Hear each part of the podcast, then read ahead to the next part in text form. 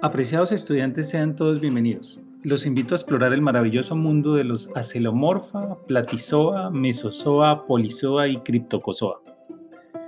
Piensen ustedes en animales sésiles que se pasan la vida a la espera de los recursos que les pueden llegar del medio, como ocurre en la mayoría de los miembros de los filos analizados en sesiones anteriores.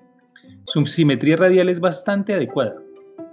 Un lado del animal es tan importante como cualquier otro para detectar una presa que puede venir de cualquier dirección.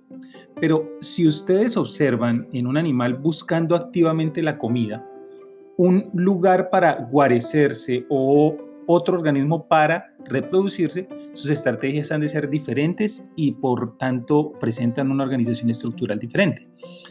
El resultado de esta organización son animales con simetría bilateral y una tendencia a la cefalización mediante la concentración de órganos sensoriales y centros de control nervioso en la región anterior del organismo. Por tanto, se puede decir que la cefalización y la simetría bilateral primaria evolucionaron eh, de manera conjunta. La cefalización y la simetría bilateral primaria ocurren juntas en casi todos los animales triblásticos o triploblásticos.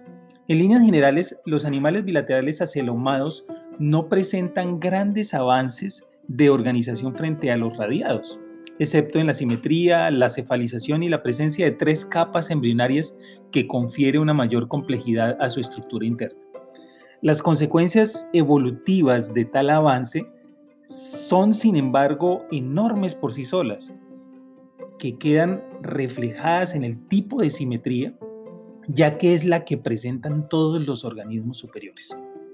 Algunos filos abordados en este capítulo son acelomados típicos con una cavidad intestinal revestida con células derivadas endodérmicamente, rodeadas del tejido derivado del mesodermo, pero otras poseen cuerpos pseudocelomados, del griego pseudo que significa falso y coiloma que quiere decir cavidad.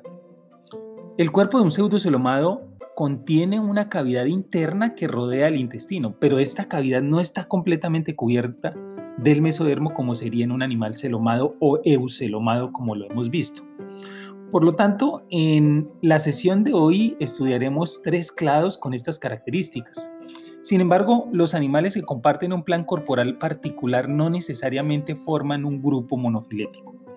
Los grupos de pseudocelomados incluyen rotíferos y acantocéfalos, entre otros abordados en sesiones posteriores, mientras que los taxones de acelomados incluyen acelomorfos, platelmintos, gastrotricos, natostomúlidos y probablemente micrognatozoos y mesozoos.